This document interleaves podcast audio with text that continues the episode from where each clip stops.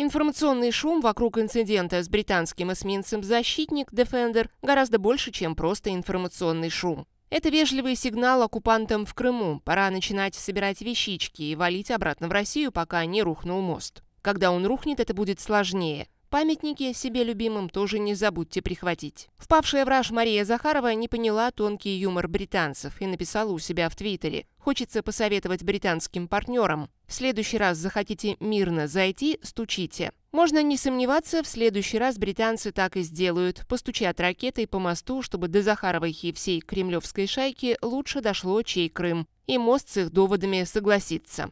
Ведомства Лаврова и Шойгу, а также ФСБ, ей подчинены погранвойска России, оказались такими тупыми, что совершенно не поняли глубину и остроту юмора британцев. Приз тупой и еще тупее убедительно принадлежит ведомству Лаврова, которое все извелось, стараясь доказать, что российская армия обстреляла эсминец «Защитник», а Великобритания делает вид, что ничего такого не было. Чем больше британский МИД демонстрировал спокойствие, тем больше заводился МИД Российской Федерации. В нем рвали на себе одежду и возмущенно кричали «Мы же по вам стреляли и бомбы метали, почему отказываетесь это признать?» Почему BBC это признала, а МИД Великобритании признавать не хочет? Мучила себя и всех этим вопросом Захарова, недоумевая. Неужели британцы так обнаглели, что не хотят замечать военную мощь России? Ведомство Шойгу не могло позволить себе столь высокую патетику, но тоже было потрясено до глубины души тем, как его игнорируют британцы. Поэтому у Шойгу тупость демонстрировали иначе. Начальник генштаба Валерий Герасимов пробубнил себе под нос, читая с бумажки, что была отражена опасная провокация британского эсминца с командой в 200 человек у мыса Фиолент. Можно подумать, что если бы не два российских катера и 20 самолетов, окруживших защитника, то его команда высадилась бы на берег и изгнала оккупантов из Севастополя. Герасимов понимал, что выглядит неубедительно и не может крикнуть «всем пиво» по случаю отражения британского десанта. Поэтому он монотонно зачитал, что это была проверка боеготовности. Получилось, что чуть ли не сам Герасимов попросил капитана-защитника подойти поближе к берегу, чтобы оккупационной армии служба в Крыму медом не казалась. Но если бы она даже не шевельнулась, то эсминец все равно прошел бы мимо Фиолента в Грузию по известному международному маршруту. А число самолетов и кораблей Российской Федерации в этом районе и так давно не секрет благодаря спутникам. Герасимов, чтобы придать драматизма, монотонно прочел «Российская Федерация оставляет за собой право применить ядерное оружие в ответ на применение против нее или ее союзников, ядерного и других видов оружия массового поражения, а также в случае агрессии против Российской Федерации с применением обычного оружия, когда под угрозу поставлено само существование государства». Поскольку Герасимов прочел это в связи с проходом в 22 километрах от мыса Фиолент эсминца, то закрадывается подозрение. Подойди, защитник, ближе и подними рядом с британским флагом украинских, и все, государство России прекратит свое существование. Интересное сообщение о ядерном ударе, нанесенном для продления мук России генерал армии Герасимов, тоже прочтет с видом утомленного службой и жизнью чиновника. Об уровне тупости ФСБ можно судить лишь косвенно, поскольку она ничего публично не сказала. Секретность спецслужб – прекрасное средство скрыть тупость их начальников. Так как ФСБ не одернула вовремя Захарову и сделала еще ряд глупостей, то, похоже, там вообще не поняли, что это было. Собственно, британцы блестящие и не без юмора провели сильную политическую акцию, правильно просчитав все действия оккупантов. Проход защитников вблизи Фиолента был их ответом на утверждение Путина, что вопрос, чей Крым закрыт раз и навсегда. «Действительно закрыт», — ответили британцы. «Крым — это Украина. Двух мнений тут быть не может, а бредни Москвы по оправданию его аннексии никому не интересны. Разве что только специалистам, изучающим психологию преступников, и историкам, исследующим имперские и фашистские режимы. Именно это и должен был продемонстрировать защитник, подойдя к Крыму ближе, чем того требуют оккупанты, не спросив разрешения.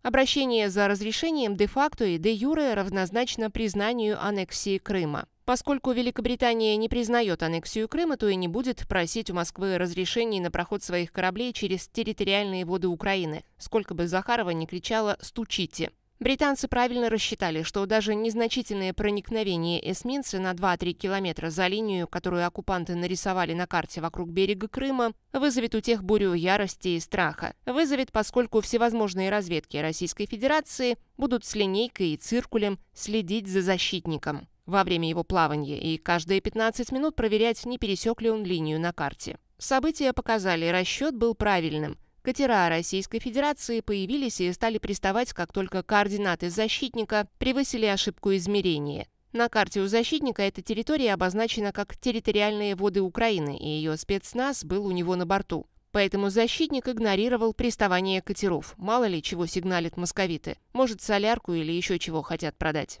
Если бы из Российской Федерации не так активно утекали бы мозги, то ФСБ хватило бы ума либо не заметить пересечение защитником линии на карте, либо пустить оба катера параллельным с ним курсом, чтобы путались у него под кормой. В первом случае никакого шума не было бы вообще, во втором по новостям прошла бы обычная сводка о недопущении и выдавливании, на которые большинство читателей не обращают внимания. Похоже, ФСБ захотелось яркой картинки, и на помощь катерам прилетели две эскадрильи военных самолетов. В итоге вся эта армада следовала с десяток километров за защитником. Хорошо, что у летчиков хватило ума сбросить четыре фугасных бомбы, о которых надрывно кричит Захарова где-то далеко от него. Летчики, в отличие от ФСБ, правильно поняли, что близкое бомбометание будет нападением на корабль страны НАТО и не захотели стать ни козлами отпущения, если инцидент будут заминать, ни инициаторами войны. Напротив, ФСБ после встречи в Женеве хочется показать населению России, что кремлевский кооператив без драки не сдается. В частности, два интервью Суркова, одно Financial Times в ресторане на крыше в Москве и второе российскому пропагандисту Семе Пегову из этой серии.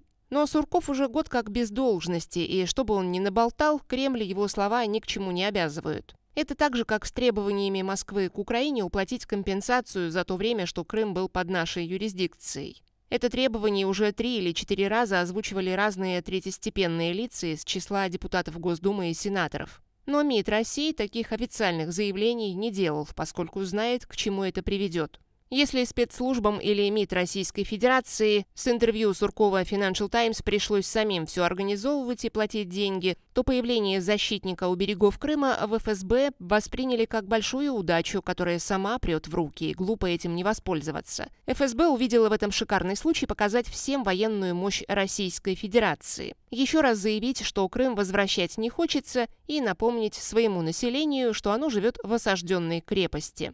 В избирательный сезон такое напоминание очень кстати. Поэтому к британскому эсминцу поплыли корабли, полетели тучи самолетов и посыпались бомбы для красочности картины. Керосина не пожалели, хотя могли поднять в воздух два самолета, а не 20. Британские аналитики нечто такое и ожидали увидеть, и решили, наглостью и тупостью их тамнетов логично воспользоваться по полной программе. Более того, помочь им показать себя во всей красе.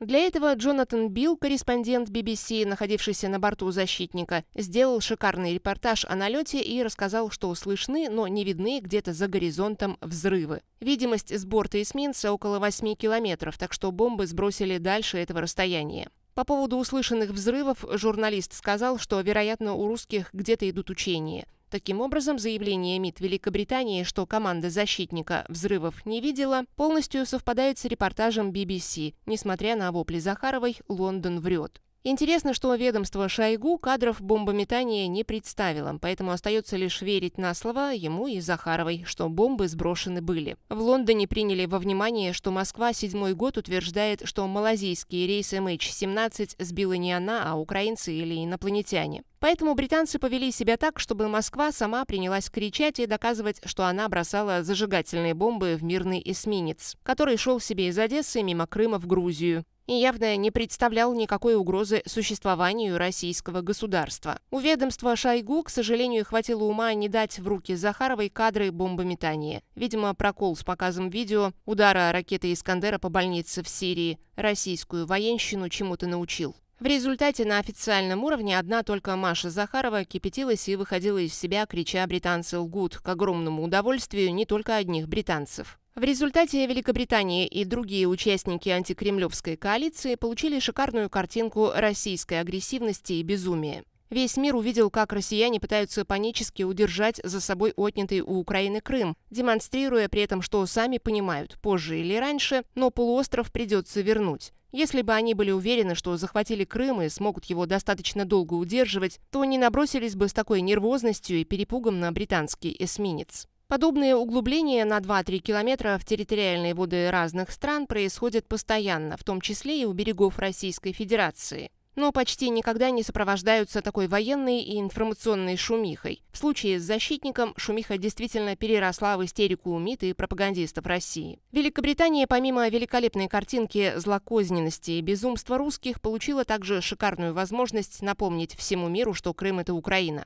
Лондон выдержал суточную паузу для оседания информационной пыли и стал методично трамбовать Москву. Министр обороны Великобритании Бен Уоллес заявил, что никто и впредь не помешает ходить Королевскому флоту у берегов оккупированного Россией Крыма. Это же сказал и глава МИД Великобритании Доминик Рааб. Корабль ВМС Великобритании совершал мирный проход через территориальные воды Украины. Мы делали это в соответствии с международным правом. Описание России этого инцидента предсказуемо неправильное. Премьер-министр Борис Джонсон также заявил, важно отметить то, что мы не признаем аннексию Крыма России. Это украинские воды, и было правильным воспользоваться ими, чтобы добраться из точки А в точку Б.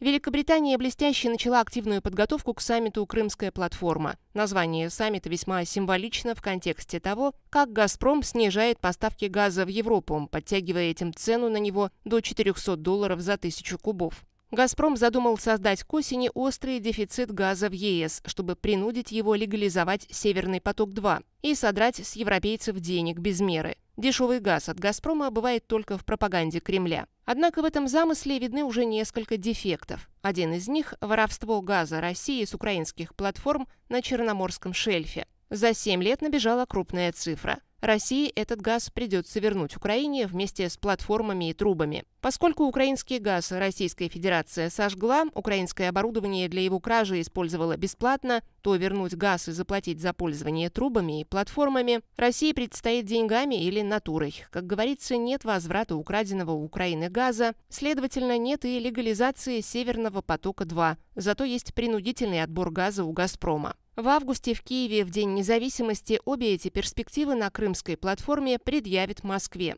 Заодно попросит ее саму составить график вывода оккупационных войск с полуострова, иначе его составят другие. Поэтому пока и не падает мост. Ждем, когда по нему из Крыма уйдут оккупанты и колонизаторы со своими манатками. Если засидятся, то мост такой наглости не выдержит и упадет, утянув с собой на дно Таманский полуостров.